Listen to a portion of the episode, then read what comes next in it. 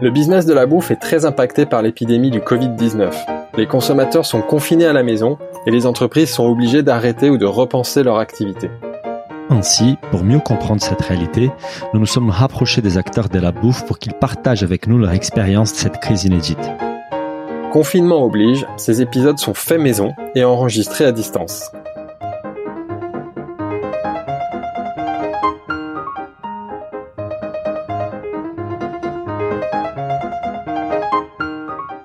Bonjour à toutes et à tous. Je suis comme d'habitude avec mon associé Philibert qui pendant la crise est devenu l'expert du e-commerce bio.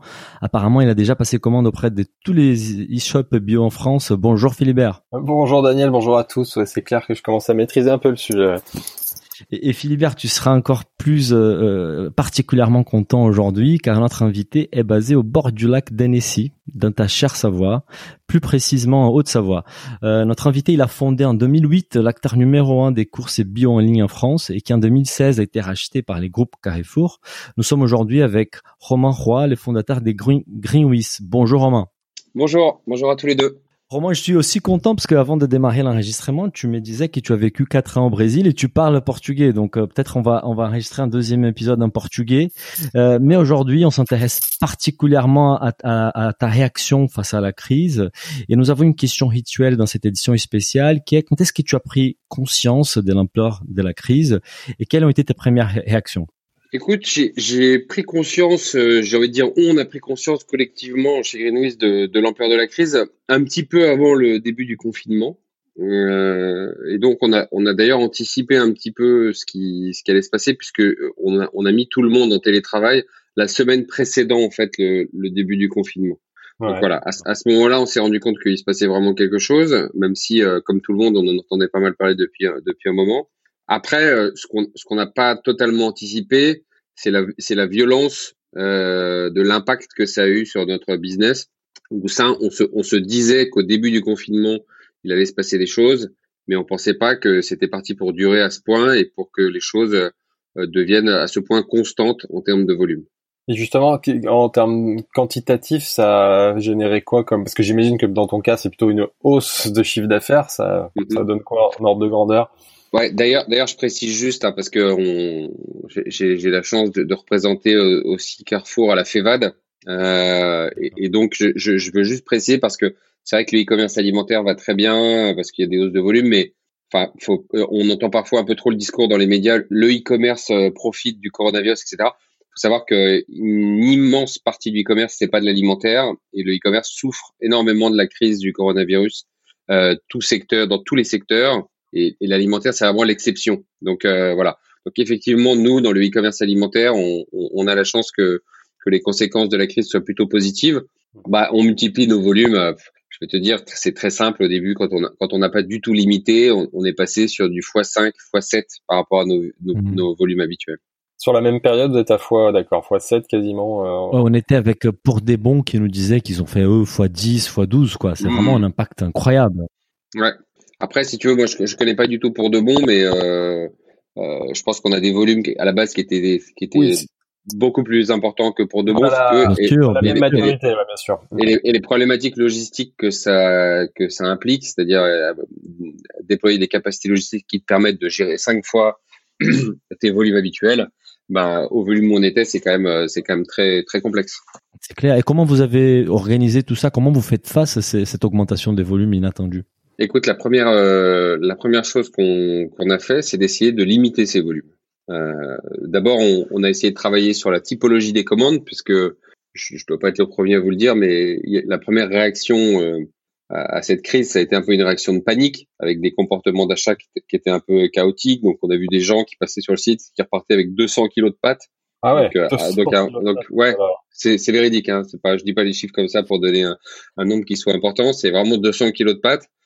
Donc, si tu veux, le premier truc qu'on a fait, c'est de se dire, on peut pas, on peut pas fonctionner comme ça. Euh, D'abord parce que c'est pas la typologie de notre business de vendre 200 kilos de pâtes, et aussi parce que euh, même d'un point de vue euh, sociétal, si tu veux, enfin, notre, notre objectif, c'est de livrer à un maximum de personnes et de donner la possibilité à un maximum de monde de continuer à faire ses courses tranquillement euh, bio depuis chez lui. Donc, si on commence à livrer 200 kilos de pâtes à une personne, forcément, ça va poser des problématiques d'approvisionnement pour le reste des clients. Donc, donc on a limité, ouais, on a limité en poids les commandes.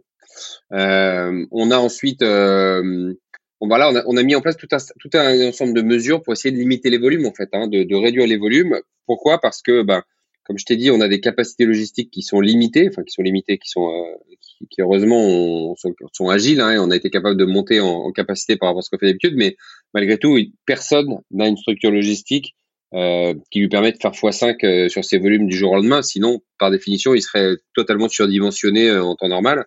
Donc, un entrepôt, deux entrepôts, c'est ça? On a deux entrepôts. On a toute une partie de notre logistique qui est externalisée, qui se trouve à Évreux, et on a une partie qui est internalisée, qui est toute la partie de ce qui s'appelle le marché Greenwiz, qui livre la région parisienne en, frais, secs et fruits et légumes. Et donc, ces entrepôts, ils ont forcément une taille limite. Exactement. Ils ont une taille limite. D'abord, il y a le problème de taille des infrastructures. Le deuxième problème, c'est que euh, les gens qui sont sur le terrain, d'ailleurs à qui je rends hommage et qui continuent à travailler, ben, on, on, se doit de leur appliquer les mesures barrières. Donc, ça veut dire une certaine distanciation entre les gens dans les entrepôts, ce qui limite aussi la capacité de faire de monter le staff de manière très très rapide. Euh, parce qu'après sinon les gens sont trop proches euh, dans un espace qui par définition lui ne, ne, grandit pas donc donc forcément il y a, y a à la fois de la baisse de productivité liée à l'application des mesures barrières. Il y a également un peu d'absentéisme, euh, même si les choses, je trouve, sont assez limitées, sont, assez rapidement revenues à la normale. Bref, il y a un certain nombre de, phénomènes liés euh, au travail en première ligne, entre guillemets, qui ont fait en plus que ça, rend complexe, ne serait-ce que retrouver le niveau de productivité d'avant est déjà un défi en soi. Alors, monter ce niveau de productivité à 2, 3, 4, 5 fois ce qu'il était avant, c'est un, un, challenge incroyable. C'est une montagne. Et donc concrètement, aujourd'hui, je vais sur Greenwiz, je suis limité en commande, ça je peux pas commander plus de, je crois, c'est 30 euh, kilos, c'est ça de commande Alors aujourd'hui, tu es limité et, et, par ailleurs, aujourd'hui, si tu veux, on est arrivé à la situation où pour faire baisser notre encours logistique, c'est-à-dire pour être capable de tenir les délais qu'on annonce aux clients, on a maintenant limité le nombre de commandes par jour sur le site. Euh, et, et un, un, tu vois, et pour te donner un, une illustration de, de, du phénomène un peu de demande auquel on est confronté. Euh, ce nombre de commandes qui est, qui est, que je vais pas te donner, mais qui est en milliers, hein, de limites de commandes par jour. Euh, le premier jour, on l'a atteint à 17 heures, le lendemain à 15 heures, le lendemain à midi, et maintenant à 10 heures du mat, tu viens et c'est déjà, c'est déjà complet. Donc, là, même après, après quatre semaines de confinement, c'est-à-dire que les gens ont pris leur routine, sont découverts qu'ils pouvaient continuer finalement à faire leurs courses euh, offline. là, les gens mhm. continuent à aller de plus en plus sur les plateformes de livraison. Je sais pas si c'est de plus en plus, si tu veux, parce que là, nous, on a, on a limité à un peu en dessous quand même le pic qu'on a connu, qui était vraiment euh, incroyable. Mais donc, on a limité à un peu en dessous, mais euh, je, je veux pas te dire que si on limitait pas, on serait, on continuerait à être en croissance tous les jours par rapport à la journée d'avant. Je ne pense pas, hein, mais, mais en tout cas, on serait à un niveau de, de volume qui, serait vraiment gigantesque. Quand tu vois la traction qu'on a, je te dis, euh, on fait plus de marketing. Enfin, tu vois, on est vraiment en mode euh, presque défensif entre guillemets, tu vois. Alors pourquoi est-ce que d'ailleurs, pourquoi est-ce qu'on s'est mis en mode défensif? C'est pas du tout. Euh, la, la, raison est simple. Hein. Il y a deux raisons. C'est que un, on veut être capable de maintenir un niveau d'approvisionnement du site, d'achalandage du site, qui permette aux gens qui viennent se connecter de faire la totalité de leurs courses et de les faire complètement. Donc, donc de pas se retrouver dans la situation de beaucoup de sites qu'on voit où finalement tu peux te connecter, tu peux faire tes courses, mais il n'y a rien, enfin, il y a quasiment rien. Mhm. Donc ça, c'était le premier truc. Et le deuxième truc, c'est qu'on veut être capable de tenir la promesse client qu'on donne sur le site au moment où les gens commandent. Donc pour ces deux raisons-là, si tu veux, on, on, a limité les choses. Et là, on est, on est dans une espèce de phase intermédiaire pendant laquelle euh, on est en train de se restocker énormément et de faire baisser notre encours logistique pour pouvoir euh, et par ailleurs euh, de, de, déployer des capacités logistiques additionnelles euh, pour, pour, pour, pouvoir d'ici deux semaines à peu près euh, repartir sur un niveau de, de, de volume qui sera qui sera très très très élevé par rapport à ce qu'on faisait habituellement avant la crise. Quoi. et vous allez suspendre du coup progressivement la limite ou réaugmenter la limite de commandes par jour. exactement, exact, Exactement, c'est ça. On va, euh, on va, on va réaugmenter petit à petit au fur et à mesure que les capacités logistiques additionnelles qu'on déploie vont monter en régime et, et avec l'idée d'ici deux semaines d'être à plein régime de tous les côtés et donc de pouvoir atteindre des niveaux encore une fois euh, très élevés de prod. Parce que j'imagine que ça doit être très frustrant pour un entrepreneur qui depuis 2008 se bat pour pour générer du trafic, de la conversion mm. sur son site et au moment où il a énormément de trafic et énormément de conversion, se dit ah je suis obligé de freiner les clients, ça doit être très frustrant. Pas vraiment. Non, pas vraiment parce que, enfin, je vais te dire, d'abord, quand on limite, quand je te dis on limite, on limite, mais, mais encore une fois, je donne très peu de chiffres, j'en suis désolé, mais je fais partie d'un groupe côté, donc je peux pas vraiment donner des chiffres librement, mais le truc, c'est que on limite à un niveau, si tu veux, où on est déjà sur des taux de croissance par rapport à l'année dernière qui sont fous. Hein. C'est-à-dire qu'il faut pas croire qu'on limite euh, à un niveau très bas, si tu veux. Déjà, si tu m'avais dit, si tu m'avais dit il y a six mois, cette année, tu vas faire le niveau de croissance auquel on, on se limite entre guillemets euh, chaque jour, j'aurais signé des deux mains déjà, si tu veux. Donc, euh, donc oui, c'est pas, tu vois, se limiter, c'est peut-être un mot un, peu violent. On dit on s'empêche d'aller dans des niveaux de, de, de, de, chiffres et de volumes de tellement élevés qu'on pourrait plus être capable de suivre euh, opérationnellement. Mais euh, ça reste, euh, ça reste très bien. Et puis par ailleurs, tu vois, encore une fois, je suis entouré de gens qui sont fermés, qui n'ont plus d'activité, etc. Donc je vais pas me plaindre. Même, enfin, tu vois, ce côté, on doit limiter un peu les volumes. Je, je, me, je, je serais vraiment vois, moralement, ce serait compliqué pour moi de me plaindre de cette situation-là quand je vois qu'il y a des gens qui ont juste plus de travail ou plus d'activité du tout. On est d'accord. C'est clair. Et, tu parlais donc de de de, devoir te restocker euh, pendant les derniers jours, les dernières semaines. On était avec des acteurs de la grande distribution qui nous racontaient un peu le bah, les niveaux élevés des ruptures sur certains produits. Euh, chez Greenwiz, où est-ce que vous avez identifié plus des ruptures? C'était aussi les pâtes, euh, les produits les plus demandés. et comment vous vous adaptez à ça? Est-ce que vous mettez des côtés On a vu aussi dans la grande distribution une tendance à favoriser peut-être des produits un peu plus niches qui qui tournent moins? Pour euh, concentrer la logistique sur les, les, les têtes d'affiche. Comment vous vous organisez par rapport à tout ça?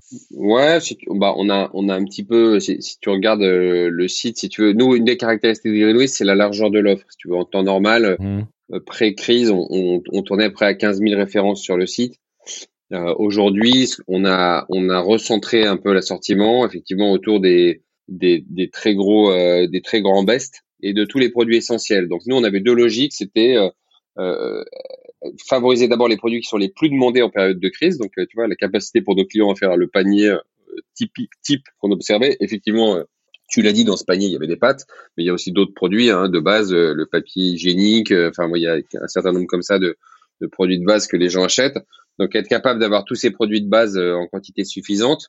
et puis aussi, après, il y a des, il y a des vrais, il y a des pures logiques opérationnelles et industrielles, si tu veux, puisque nous, on est dans une industrie dans laquelle on a la chance, il n'y a pas de pénurie de, de, de matières premières, il n'y a pas de pénurie de produits. Ce qui, ce qui se passe, et c'est la même chose pour la grande distribution, c'est pas tant une, logique de pénurie, c'est une logique de, de goulot d'étranglement logistique, si tu veux, à la fois chez les fournisseurs et chez les, chez les commerçants. Donc, les, les, nos fournisseurs qui sont des industriels qui ont l'habitude d'envoyer, je dis n'importe quoi, euh, 500 euh, palettes par semaine, bah, c'est la même chose que nous avec nos clients. Euh, si du jour au lendemain, tu leur demandes d'envoyer 3500 palettes, même s'ils ont la marchandise, ça crée un goulot d'étranglement logistique, si tu veux. On leur demande de, d'avoir une logistique B2B cette fois-ci, mais qui est capable de gérer cinq fois les volumes qu'ils gèrent habituellement. Donc, c'est compliqué pour eux à l'expédition. Mhm.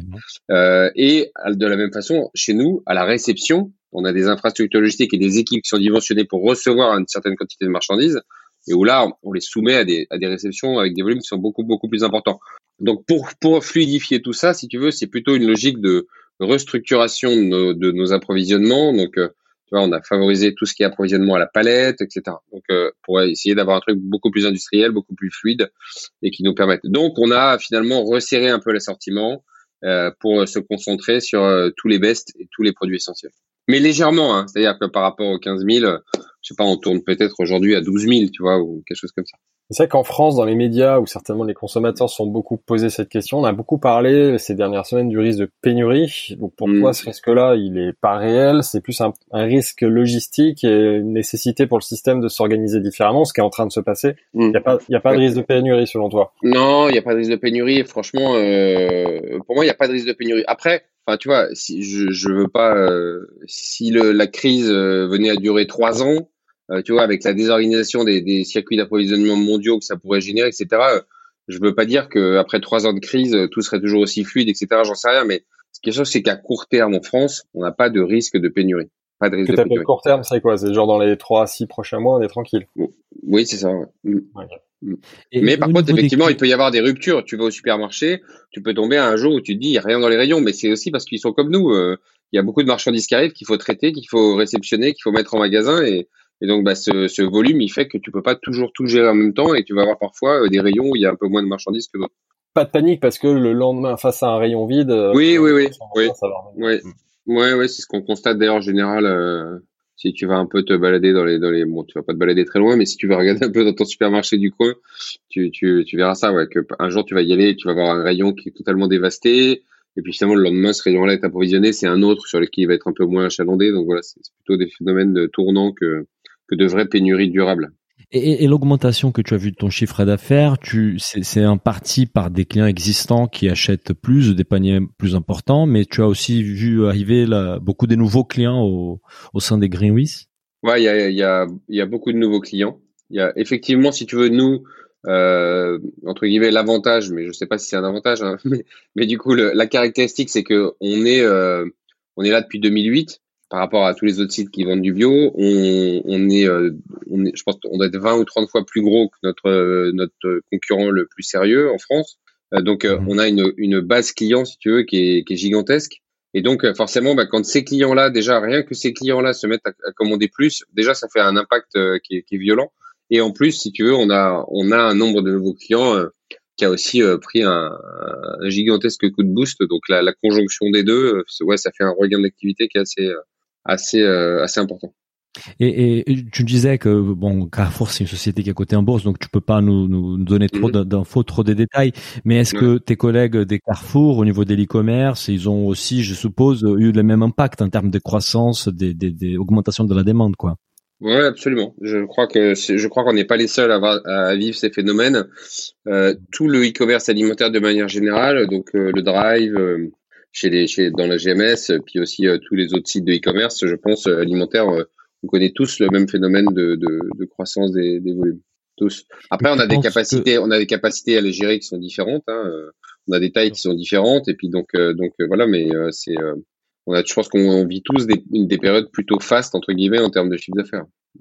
Et si on imagine un peu le, le retour avant de parler des déconfinements ou quoi que ce soit, par rapport aux habitudes prises pendant ces confinements, on commence à s'habituer euh, à acheter des, des, quantités plus importantes, de stocker, d'acheter sur Internet. Tu penses que certaines de ces certaines de ces habitudes vont rester après la crise, ou tu penses que ça va revenir à où on était avant? Comment tu vois l'évolution des choses? Avec quel scénario tu travailles dans ta tête? Euh, le premier truc, si tu veux, c'est que effectivement, c'est le sujet qui nous qui qui nous prend beaucoup de temps aujourd'hui. C'est cette espèce de travail de préparation de la sortie de crise qu'on essaie de faire et et, euh, et de comprendre euh, où on, où on va arriver, où cette crise va arriver et, et dans quel monde on va vivre demain. Le, la première réflexion là-dessus, c'est de se dire, moi, je ne crois pas que, tu vois, dans le dans le terme crise, tu as ce côté, c'est un terme médical, tu as ce côté que à la fin on revient à la situation initiale. Ça, personnellement, je n'y crois pas du tout. Je pense que le monde d'après ne sera plus comme le monde d'avant, euh, en tout cas pas tout de suite. Enfin, tu vois, il va y avoir quand même un, un délai assez long, notamment juste d'un point de vue euh, euh, factuel, si tu veux, sur le, le, ce qui va se passer dans, dans les prochaines semaines et les prochains mois. Je pense que le moment, si tu veux, où on va retrouver tous les gens dehors en train de faire les courses de la même manière qu'avant, euh, tu vois, sans aucune, aucun impact, aucune conséquence de ce qu'on vient de vivre. Moi, pour moi, c'est dans, c'est dans longtemps. Hein. Enfin, c'est à minima dans six mois. Quoi, tu vois, j'imagine pas euh, euh, que dans les six prochains mois, on va se retrouver dans une situation où on, pourrait se dire, ah bah tiens, euh, tiens, c'est comme, c'est exactement comme avant. On dirait que rien ne s'est passé. Quoi. Enfin, tu vois, je, ça, je n'y crois pas. Donc, je pense que oui, pour répondre à ta question, les volumes vont rester plus importants, durablement importants, je pense. Après, euh, forcément, il y a quand même aussi un euh, enfin, tu vois, les énormes problèmes que connaît la restauration en France, c'est des centaines de millions de repas qui normalement se font dans les restaurants, qui ne se font plus dans les restaurants, donc ils doivent se compenser par euh, par plus d'achats dans les, partout euh, dans les dans les magasins, dans les grandes surfaces et en ligne.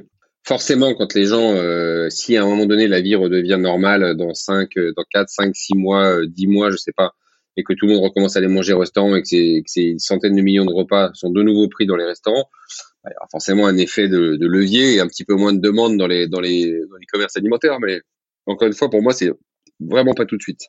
Euh, et, et, et, donc, c'est, on avait une question pour toi. Comment tu voyais un peu les retours de cette crise Donc, tu nous as déjà répondu en partie.